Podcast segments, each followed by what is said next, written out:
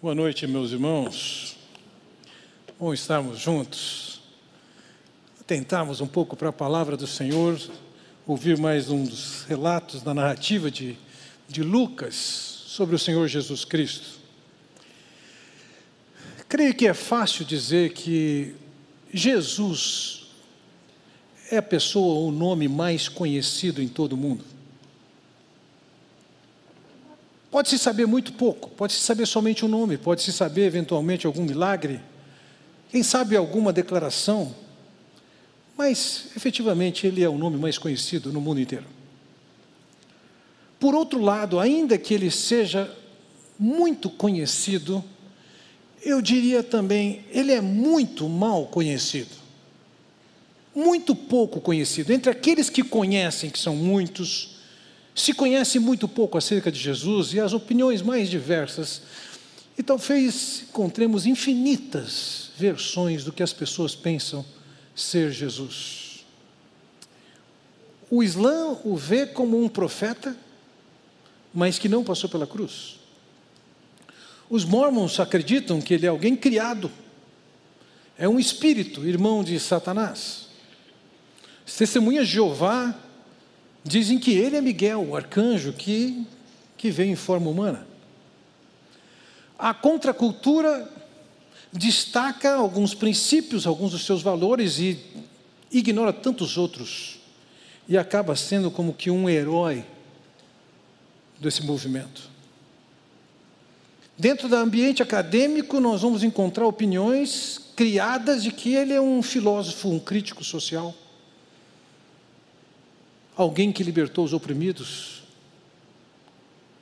um mártir perdido. Tantas e tantas versões nós vamos encontrar e uma e outra são de causar náuseas. É diferente ouvirmos isso e ouvirmos o relato das Escrituras, ou, por exemplo, mais especificamente, Pedro. Que visão que ele teve de Jesus? Quando lhe foi perguntado quem os homens dizem que eu sou, e você quem você diz que eu sou? Ele disse em Mateus 16: Tu és o Cristo, o Filho do Deus vivo. Ou mais adiante, ele disse: Meu Senhor e Deus meu. Dentro das Escrituras, nós vemos declarações como essa de pessoas que sabiam que Jesus era o Cristo o Messias prometido de Deus, o Senhor, o Deus, o Deus vivo. E entendamos isso, enquanto temos uma opinião diferente da das Escrituras ou da revelada pelo Senhor Jesus, de quem é Jesus, nós estamos encrencados. Num ambiente em que poderia haver falta de compreensão de quem era Jesus, o Senhor Jesus disse o seguinte em João 8, a menos que creiam que sou, vocês morrerão em seus pecados. Se você não entende quem é Jesus e por que ele veio, e veio naquela cruz e pagou um pecado, você não desfruta do perdão. O conhecimento de quem é Jesus é fundamental para a própria salvação. A bem da verdade, a passagem de hoje aponta, como tantas outras, a deidade, a divindade do Senhor Jesus Cristo. E essa é uma verdade fundacional, está nas bases da fé cristã que Ele é Deus. Os discípulos, momento ou outro, falharam em entender isso e eles estavam num progresso com o Senhor Jesus aprendendo essas coisas. Mas na narrativa de Lucas, nós vemos inicialmente ele cura a sogra de Pedro. Mais adiante vemos que ele, ele cura não somente a sogra que já havia feito, mas o servo do centurião, que foi nosso alvo de reflexão no domingo passado. Agora ele participa de um milagre que envolve a ressurreição de alguém. Ele está mostrando o seu poder, a sua divindade, de fato, diante dessa experiência, eles reconhecem que Ele é um profeta da parte de Deus, porque foi capaz de trazer da morte alguém. A passagem que nós vamos contemplar hoje revela quatro evidências implícitas da divindade de Cristo e conclui a narrativa da resposta daqueles que testemunharam o milagre. Essa passagem nos dá elementos para percebermos, notarmos a divindade do Senhor Jesus. E é sobre isso que eu quero com vocês nos debruçarmos nesse texto agora e entendermos a riqueza desse texto e o papel desse texto, dessa narrativa, desses fatos que aconteceram naqueles dias. A primeira evidência que eu quero manifestar aqui é que Jesus tinha um propósito divino. Vejam, no início do nosso texto, no versículo 11, é dito: logo depois, Jesus foi a uma cidade chamada Naim, e com ele iam os seus discípulos e uma grande multidão. Essa expressão logo depois significa foi naqueles dias, um pouco depois do acontecimento descrito anteriormente. Jesus, que estava em Cafarnaum, foi a uma cidade chamada Naim. Quem é que sairia de Cafarnaum para Naim? Deixe-me tentar ilustrar para vocês isso com o mapa que nós temos aqui. Você pode perceber aqui nessa parte à minha esquerda, a cidade de Cafarnaum, ao noroeste do Mar da Galileia. É, Cafarnaum, se você descesse na direção sudoeste, encontrava a cidade de Nazaré, e saindo de Nazaré, descendo ali para leste, um pouco a sudeste, você encontra a cidade de Naim. Jesus estava em Cafarnaum e sai para a cidade de Naim uma caminhada de 37 quilômetros naquelas condições, significava a caminhada de um dia. Se você pensar em termos de distância, é como se você pegasse seu carro hoje e rodasse praticamente o dia todo para chegar numa cidade no interior da Bahia ou no interior de Mato Grosso, dependendo da direção que você vai, ou quem sabe no interior do Rio Grande do Sul. Na cidade de Naim era uma cidade inexpressiva por que, que alguém iria a Naim? Não era um ponto turístico, não era um lugar de descanso, não tinham águas especiais, nada disso. Ele não tinha um motivo, e ninguém tinha um motivo para ir a Naim, a não ser que fosse de lá. Era um vilarejo, lugar sem expressão nenhuma. Mas veja que o Senhor Jesus, com um ministério tão dinâmico, tão importante, ele deixa Naim acompanhado por discípulos e uma grande multidão, e ele segue para Naim. Para quê? Qual seria o propósito dele? Quando você pensa em Naim, ela está num monte, e Curiosamente, no, no outro lado do monte tem a cidade de Shunem, também sem expressão nenhuma. Mas foi a cidade onde Elias fez um milagre de ressuscitar um filho de uma viúva. Então Jesus sai de Cafarnaum e faz essa caminhada toda, por quê? Vejam, quando você pega um avião para viajar ou entre o público que entra no avião para viajar, tem pessoas que têm uma visão diferente daquela viagem. Pode ser que alguém esteja pensando, vou chegar no objetivo em tal cidade. O piloto sabe muito bem para onde ele vai e o que ele tem que fazer. Mas existe dentro do avião crianças que nem, nem sabem para onde estão indo. Talvez queiram ter a experiência de viajar, ou quem sabe, já foi o tempo, comer alguma coisa interessante dentro do avião.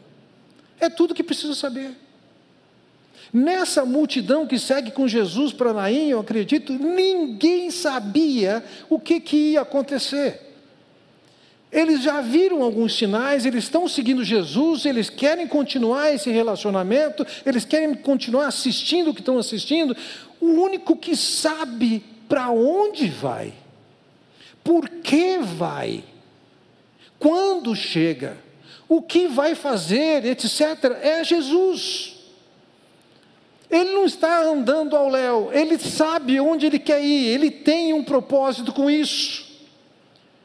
E ele reconhece que tem um propósito, e esse propósito vai ser cumprido, porque é o propósito de Deus para a vida dele.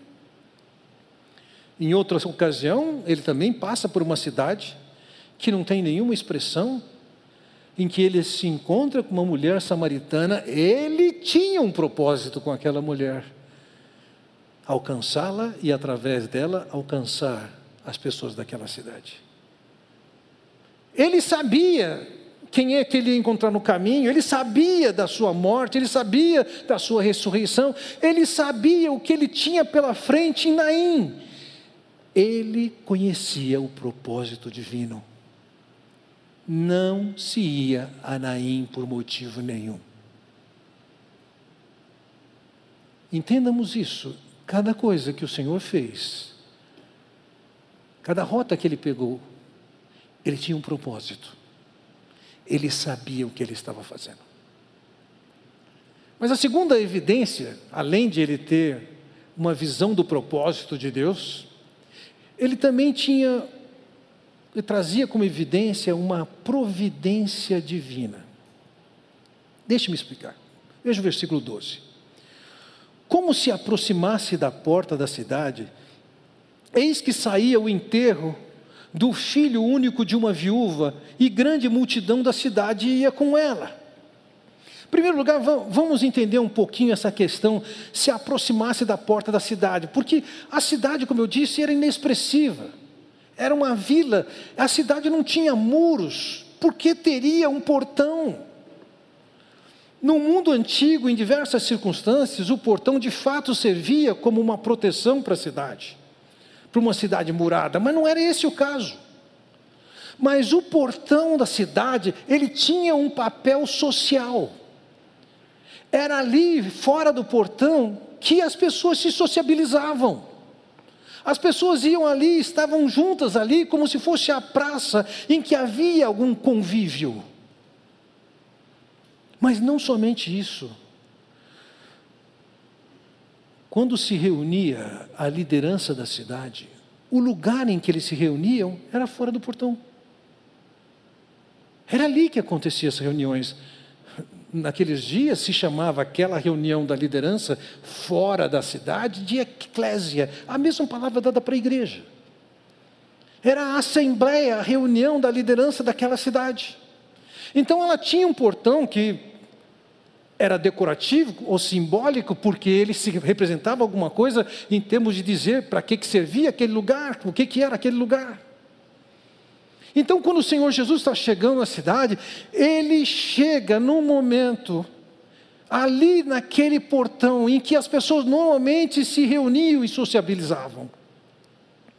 Mas naquele momento está acontecendo um enterro um cortejo fúnebre está passando. Isso é alguma coisa que nós pouco vemos em Campinas. Praticamente tudo acontece dentro de um cemitério. Se você vai em alguma cerimônia que acontece no Flamboyant e vai ser sepultado no Azaléias, você ainda vê um pequeno cortejo atravessando a avenida. Se você vai em São Paulo, você vê cortejos fúnebres por todos os lugares. Isso não é comum aqui. Mas ali estava um cortejo fúnebre de um jovem filho único de uma viúva. Deixe-me explicar um pouco de como se tratava a questão com morte em Israel. Antes que houvesse uma morte, nenhum preparativo era feito. Mas tão logo se constatava a morte de alguém, seguia-se o seguinte: fechavam os olhos do corpo do falecido, rasgavam as próprias vestes em lamento, untavam o corpo do morto com óleo, na expectativa de protegê-lo da putrefação. E então saíam no cortejo e o sepultavam tão logo fosse possível. Aconteciam fatos de a pessoa ser sepultada somente no dia seguinte e passar a noite aguardando, mas isso era muito pouco praticado. Entre a morte e o sepultamento acontecia em muito pouco tempo. E eu digo isso pelo seguinte: lembre-se que o Senhor Jesus sai de Cafarnaum cedo de manhã para uma caminhada de 37 quilômetros. E aquele jovem que está sendo sepultado na hora que ele chega lá, ele tinha que ter morrido bem recentemente. Quando Jesus saiu de Cafarnaum, ele não estava morto, não havia nenhum preparativo para isso, ele não tinha informação de que havia alguém morrido. Ele sabe o que está acontecendo. Ele sabe onde ele tem que chegar, ele sabe quando ele tem que chegar, ele sabe como é que ele vai agir para tal coisa. Aquilo não era um evento casual, não foi coincidência. Aquele jovem tinha sido preparado. Como parte da preparação, eles colocavam numa prancha não era um caixão. E nessa prancha eles colocavam e chegavam a, a passar no seu corpo bandas, faixas. E aquele grupo de pessoas o está levando. E no momento que o estão levando, o Senhor aparece na cena. Aquela cena não era novidade para o Senhor, ele já sabia. Ele planejou exatamente a hora de chegar, ele tinha um projeto que envolvia o que aquela multidão que eu estava acompanhando poderia ver e tirar as suas conclusões. Ouçam, da perspectiva de Deus, não tem escolhas que nós fazemos, não tem fatos que nos cercam, não tem eventos que ocorram que nos tira do projeto soberano de Deus. Ele sabe. Muitas vezes a visão que eu tenho de Deus no exercício da sua capacidade soberana de conduzir os fatos, eu vejo Deus como que sentado atrás de um tabuleiro de xadrez com infinitas possibilidades de casas nós podemos mover nossas peças, nós podemos pensar o que, nós fazemos escolhas, acontece uma série de coisas, e Deus que tem um projeto, tem um conhecimento absolutamente soberano, Ele vai mover as peças e, independentemente do que aconteça, a Sua vontade acontece.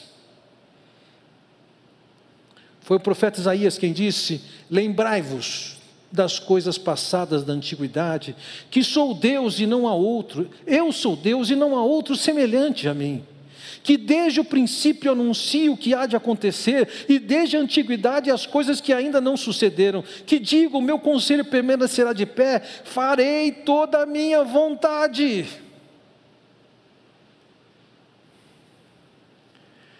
Não há qualquer impedimento para o Senhor. Nós fazemos nossos movimentos, nós fazemos nossas escolhas, nós vivenciamos eventos e fatos, mas o Senhor, Ele sabe, Ele considera essas coisas e ainda conta com algumas dessas coisas para o fim que Ele quer. O féretro que está passando ali, conforme o texto nos diz, é o féretro do sepultamento, para o sepultamento do filho de uma viúva, filho único de uma viúva. Vamos entender um pouco do que estava acontecendo ali. No mundo antigo, ser viúvo e viúva era mais complicado do que nossos dias. Ao longo da minha vida, tenho tido a oportunidade de acompanhar algumas pessoas vivenciando a experiência da viuvez. Mas depois de experimentar isso nesse ano, eu tenho que chegar à conclusão que quem não viveu isso não sabe o que é. Ali estava uma mulher que tinha uma história de sofrimento e naquela sociedade com perspectivas bastante baixas de sobrevivência.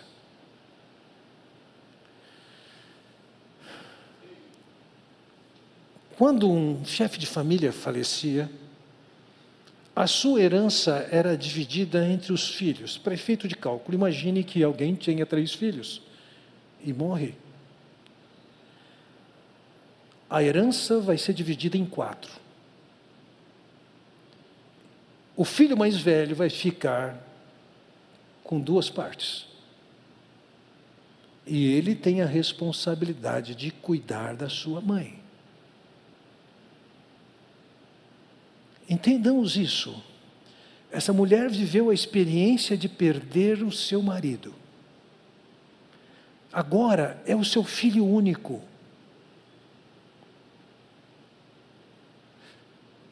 Fazendo um exercício rápido, eu consigo identificar pessoas aqui no nosso meio que ficaram viúvas ou viúvos. Eu conheço pessoas aqui que perderam filho eu identifico somente uma pessoa que perdeu filho e marido. Mas eu não conheço ninguém aqui que vivia o drama dessa mulher, que tinha perdido seu marido, seu filho único, a sua história e a sua perspectiva de futuro tinham desaparecido. Ela era uma viúva, desculpe-me, uma órfã do seu filho único. Ela tinha expectativas, lógico, que seu filho cuidasse dela, suprisse as necessidades dela. Dentro de todo o Antigo Testamento, nós vamos perceber que o lamento pela morte de um filho era a epítome do sofrimento e do choro. Junto, lógico, tem uma comitiva, uma multidão, vizinhos, amigos, familiares. Havia um flautista tocando uma música triste. Havia as mulheres que eram carpideiras que tinham a responsabilidade de prantear, de chorar naquele momento. Tudo isso não escapa à visão que Jesus tinha consigo a providência divina os eventos estavam sujeitos e dentro do seu exercício e do seu planejamento. As escolhas que eram feitas estavam debaixo do seu conhecimento. Não havia nada que ameaçasse o projeto de ele chegar ali. Ele tem consciência plena. E por lhe conhecer e ser capaz de conduzir as coisas sem nada o ameaçar, ele iria levar a cabo o seu propósito. Em Provérbios 16, nós vemos uma expressão dessa visão da soberania de Deus e da providência divina, quando ele diz: O coração do homem traça o seu caminho, mas o Senhor lhe dirige os passos. A sorte se lança no regaço, mas o Senhor procede toda decisão. Você pode planejar e deve, você deve executar seu plano, claro. Mas entenda uma coisa: nada acontece se o Senhor não decidir que aconteça. Ele é o soberano, ele é providente. Nenhuma coisa ameaça seu projeto. Nada. Esse cenário que Jesus estava enfrentando naquele momento, tão triste, tão devastador, não era uma ameaça ao projeto de Deus. Imagine, ele poderia olhar para aquilo, quem sabe, e dissesse: puxa, esse cortejo vai me atrapalhar, isso está furando a minha agenda. Não, isso estava na sua agenda. Ninguém da sua comitiva podia enxergar o que estava acontecendo, mas ele sabe todas as coisas. Aquele que tem um propósito divino também tem a providência divina. Não foi sorte, não foi acaso, foi planejado. E tudo estava sendo movido conforme a necessidade que ele tinha para cumprir com seu propósito e nada o ameaçava. A terceira evidência que eu quero passar para vocês, já falei, a primeira, Jesus tinha um propósito divino, por isso ele foi a Naim. A segunda, ele tinha a providência divina, isso significa ele está muito consciente de tudo que está acontecendo e como as coisas vão se desenrolar e qual é a parte dele. Ele não se surpreende, não se decepciona, não se assusta. Ele sabe o que está acontecendo nas suas orações, você não precisa chegar para Deus e dizer: Ah, Deus, o Senhor não sabe o que me aconteceu. Ele sabe. Você não precisa informá-lo. A terceira evidência é que, diante deste quadro, ele mostra uma compaixão divina. Vejam, eles estão saindo da cidade, eles sepultavam fora da cidade. Os lamentadores estavam presentes, o corpo estava coberto. Ao saírem da cidade, eles sepultariam aquele corpo e, na sequência, eles terminariam aquela cerimônia orando o Shema, que é o texto de Deuteronômio, capítulo 6, versículo 4. Shema Israel, Adonai Elohim, Adonai Erod. Ouve Israel, o Senhor nosso Deus é o único Senhor. Acabou o funeral. Entretanto, o Senhor Jesus Cristo, diz o versículo 13: vendo-a, o Senhor se compadeceu dela e lhe disse: Não chores. Vejam, uma viúva naqueles dias tinha sobre a sua cabeça uma sentença. Uma viúva significava, entre tantas que havia ali, uma necessidade, uma pessoa digna de quem sabe se dar um socorro misericordioso. Não era alguém que chamava atenção, assim como a cidade de Naim não tinha nenhuma expressão, uma viúva naqueles dias não tinha expressão. As pessoas praticamente não a enxergavam, mas o Senhor decidiu chegar naquela cidade naquela hora acompanhado de uma multidão, e aquela mulher, ali naquele cortejo, em lágrimas, perdeu o marido, perdeu o filho, o filho único, perdeu a perspectiva de futuro. E o texto nos diz que ele se compadeceu dela.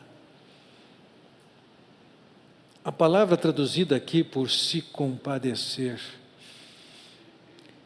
é uma palavra que fala do movimento dos, dos órgãos internos. Eu me lembro anos atrás, quando recebeu a notícia da morte de um amigo, o susto foi tal que parecia que meu coração tinha parado ali e eu entendi, acho que dá para morrer mesmo com a notícia dura. O Senhor não olhou para aquele fato como se nada fosse. Ele se compadeceu. Seus órgãos internos se moveram. Ele sentiu dentro de si, ele teve compaixão. E curiosamente, veja que o texto nos diz aqui no versículo 13: vendo-a, o Senhor se compadeceu. Em todos os evangelhos, com pessoas que estiveram presentes ou muito perto de pessoas que estavam presentes por ocasião dos fatos, Mateus e João presentes, Marcos não estava presente, mas escreveu junto com Pedro, com a perspectiva de Pedro, seu livro. Todos eles, até aqui e muito mais além desse momento da narrativa da vida de Jesus, nenhum deles empregou o termo Senhor para Jesus eles praticamente só vão usar esse Senhor depois da ressurreição. Por quê? Porque o tratamento de Senhor representava alguém que é Deus.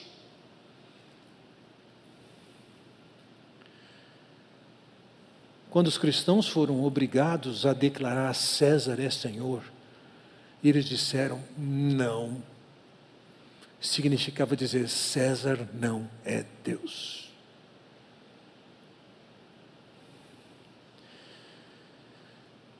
Lucas, desde esse momento, e começa com esse fato, ele começa a chamar Jesus de Senhor. Para ele é suficiente já aqui, ele não vai esperar a narrativa chegar depois da ressurreição para suas conclusões de que ele é Senhor, e ele começa a colocar ali Jesus, o Senhor. E a partir desse momento, diferentemente dos outros evangelhos, ele chama de Senhor o Senhor se sensibilizou se compadeceu. Você pode vê-lo agitado no seu interior por causa do momento em que ele vai purificar o templo, em que aqueles comerciantes estão lá, ele usa de chicote, ele vira as bancas. Você pode dizer, ele está irado, ele está irado, mas ele é compassivo. Aquele lugar em que aquelas bancas estavam era o lugar que as pessoas podiam chegar para orar. E eles estavam comprometendo o espaço e a oração daquelas pessoas.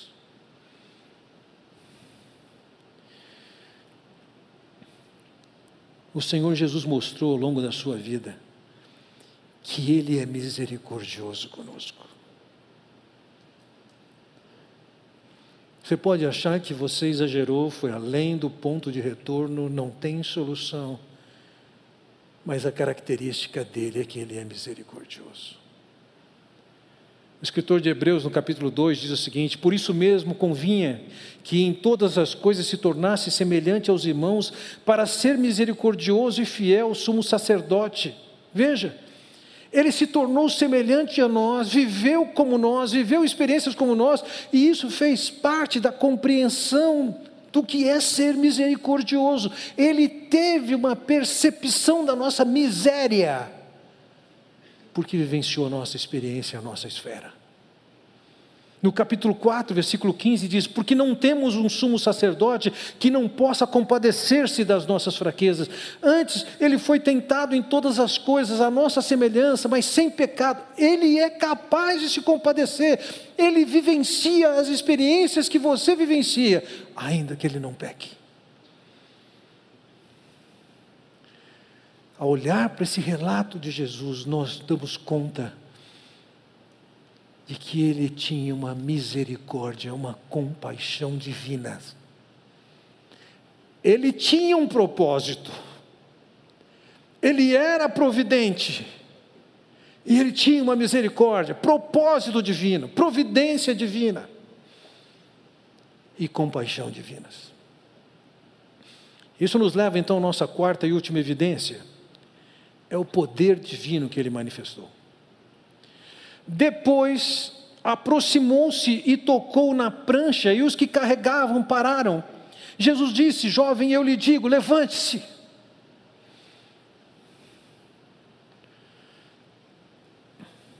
A cena, ela tem um potencial de ser uma tragédia. As pessoas estão carregando aquela prancha com aquele corpo do jovem. Elas estão no seu caminho, carregando o peso. E, obviamente, elas querem encerrar aquele momento.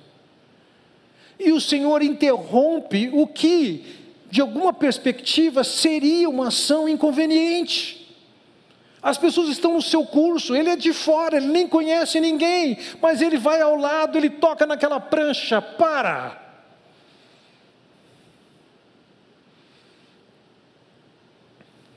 Não somente isso,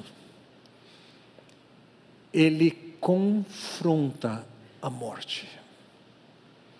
Ele enfrenta a morte e diz para aquele moço: levante-se. Ocasionalmente, a, a última vez que eu me lembro foi aqui em Paulínia, alguém tinha certeza que tinha ia ser instrumento de Deus para ressuscitar uma pessoa e, e, e ali no velório deu um show, uma tragédia. Se não acontecesse o que ele estava falando, era uma tragédia. Mas ele tinha um propósito. Ele que mostrou que era capaz de curar A sogra de Pedro, que era capaz de curar o, o, escravo à distância, agora ele está mostrando que ele é capaz de não só curar de doença, mas ir além e levantar da morte. Levante-se. Cristo, agindo em função do propósito divino, arranja as contingências para levar a cabo o plano de Deus, age compassivamente como quem sofre e leva que concluam que Ele é Deus. Essa demonstração do seu poder, aqui tinha um propósito, fazer com que aquelas pessoas enxergassem o poder de Deus estava sobre ele. Ele tem poder sobre a enfermidade, ele é o Criador, ele tem poder sobre a vida. E então no versículo 15 lemos: Ele se levantou, sentou-se e começou a conversar. E Jesus o entregou à sua mãe. Diante da ordem de Jesus, ele se levantou, ele se sentou. Um corpo não ouviria o comando um corpo não expressava sua fé. Foi o Senhor quem deu a ordem. Levante-se. E ele se levantou. Ele se sentou. Ele começou a conversar os fatos aqui transcorreram um pouco diferente daquilo que tinha acontecido do outro lado daquele monte, séculos antes com Elias, que foi ressuscitar a viúva de Sunim e se deitou sobre ele três vezes, todo um protocolo. Jesus simplesmente deu uma ordem. Ele se levantou, ele se sentou, ele começou a conversar e Jesus pega aquele moço e vai à sua mãe e fala: Eis aí teu filho. Naquele momento ele estava curando o passado, derramando um tremendo um bálsamo sobre o seu coração e dando aos seus olhos perspectiva de futuro.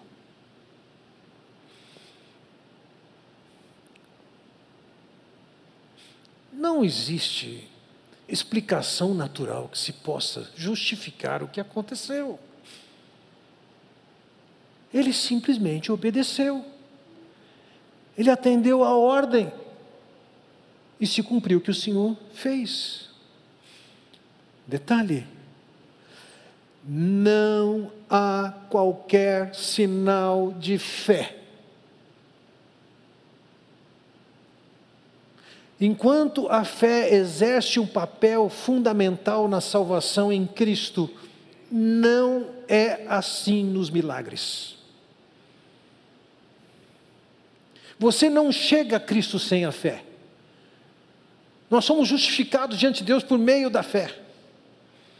Entretanto, na quase a totalidade dos milagres, não há exercício de fé por parte daqueles que ali estão recebendo o milagre é uma ação unilateral de Deus, é muito diferente de se dizer está curado e agora você tem que se apropriar pela fé. No dia 21 de maio passado, dia da morte da Jeane, no final do dia, naquela manhã eu recebi um telefonema, uma chamada de um pastor dizendo que ela ia ser curada.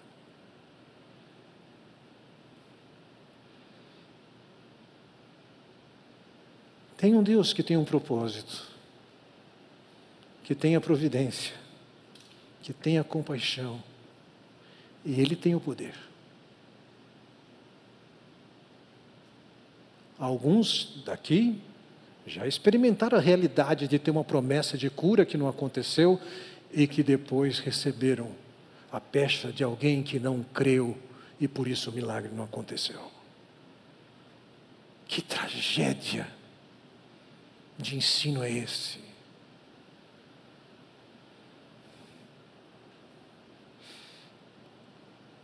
Para o milagre acontecer, A fé não foi um pré-requisito. Foi um exercício soberano de Deus, que expressou sua vontade. Algumas vezes, em alguns milagres, houve exercício de fé, sim, em poucos casos. Aquele indivíduo, aquele corpo não creu. A sua mãe não teve nem oportunidade de ter fé. Foi uma ação de Deus. Aquele que tem um propósito divino, tem a providência divina, tem a compaixão divina e tem o poder divino. Concluindo, qual foi a resposta que se encontrou ali? Todos ficaram possuídos de temor e glorificavam a Deus, dizendo: grande profeta se levantou entre nós e Deus visitou o seu povo. Diante daquela manifestação, as pessoas temeram. A palavra grega aqui para temer é phobos, fobel. Elas se assustaram com o que viram. Afinal de contas, aquele funeral estava terminando de uma maneira absolutamente heterodoxa todo funeral que eles participavam, a pessoa era sepultada. Orava-se o chamar, voltava-se para casa, com toda a tristeza que tinha o direito. Mas naquela ocasião era diferente. Por quê? Porque Deus tinha um propósito. Naquele momento, aquelas pessoas reconhecem ele é um profeta. Ali pertinho, do outro lado do monte, o profeta Elias tinha feito isso. E eles estão vendo Jesus agora nesse momento como um profeta. Mas o Senhor está numa escalada de progressivamente revelar: Eu sou Deus. Se vocês não creem em mim como eu sou, vocês não vão desfrutar do perdão dos seus pecados. Essa notícia a respeito dele divulgou-se por toda a Judéia e por toda a circunvizinhança. A notícia aconteceu ali, mas ela vai além, vai por toda a Judéia, e Judéia era também uma, um termo técnico para descrever toda aquela área da Galiléia até a Judéia. Mas isso chegou na circunvizinhança, isso significa que atravessou o rio, chegou ao outro lado do rio, a Pérea. A sua fama a partir de agora se espalhou. A ressurreição que Jesus fez naquele momento, que operou naquele momento, fez com que eles entendessem, montassem mais uma pecinha no quebra-cabeça, para que entendessem: Ele é Deus. Eles ainda não tinham chegado na compreensão que nós vemos Maria, quando vivenciou a experiência da ressurreição de Lázaro. Lá em João capítulo 11 vemos, disse-lhe Jesus: Eu sou a ressurreição e a vida, quem crê em mim, ainda que morra, viverá. E todo o que vive e crê em mim não morrerá eternamente. Crês isto? Sim, Senhor, respondeu ela, eu tenho crido que tu és o Cristo, o Filho de Deus que havia de vir ao mundo.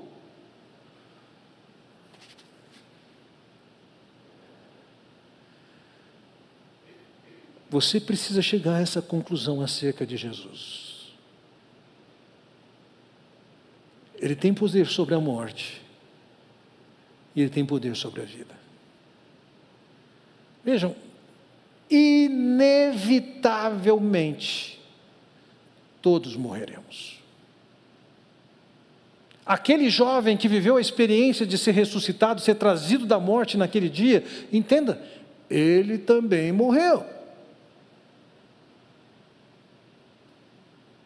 Mas nós temos que ter a compreensão que Maria tinha. Tu és o Cristo, o Filho de Deus, que devia vir ao mundo. E em função dessa confiança naquele que deveria vir, que veio, que foi para aquela cruz, carregou todos os nossos pecados, que venceu a morte e mostrou que Ele tem poder, não só de lhe perdoar os pecados, mas de lhe garantir a eternidade junto dEle. Qual é a visão que você tem de Jesus? Ele é aquele que cura, é aquele que tem um propósito, que tem a providência de conduzir todas as coisas, é aquele que tem misericórdia, é aquele que tem poder.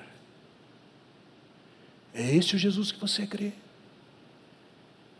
É para esse Jesus que você pode se aproximar e orar. Isso vai evitar que você ou eu morramos? Não. Mas isso vai lhe trazer o perdão dos pecados, o relacionamento com Deus e a certeza de que pós a morte todos estaremos com Ele. Não é o Covid que atrapalha o propósito de Deus. Está tudo debaixo do seu controle. Quem é Jesus? Você tem que ir atrás dessa resposta. Você não pode se relacionar com alguém que você somente sabe o nome ou algum fato que ele teve envolvido. Tem que saber que Ele é Deus, que veio a esse mundo com um propósito: buscar e salvar cada um que estava perdido. Ele se compadece. É Ele quem restaura. É Ele quem dá vida. Vamos orar. Pai Celestial, quero te agradecer pela oportunidade de refletirmos na Tua palavra, nos alegrarmos com o que conhecemos de Jesus. Ó oh, Pai bondoso, que cada um aqui possa crescer em saber que o Senhor tem um propósito para a vida de cada um aqui. Que o Senhor, de uma maneira providencial, não encontra nenhum obstáculo para fazer cumprir o teu propósito nas nossas vidas. Que o Senhor se compadece de nós e que o Senhor tem todo o poder para nos conduzir conforme o teu propósito. Eu oro, Pai bondoso, no nome do Senhor Jesus Cristo. Amém. Deus os abençoe.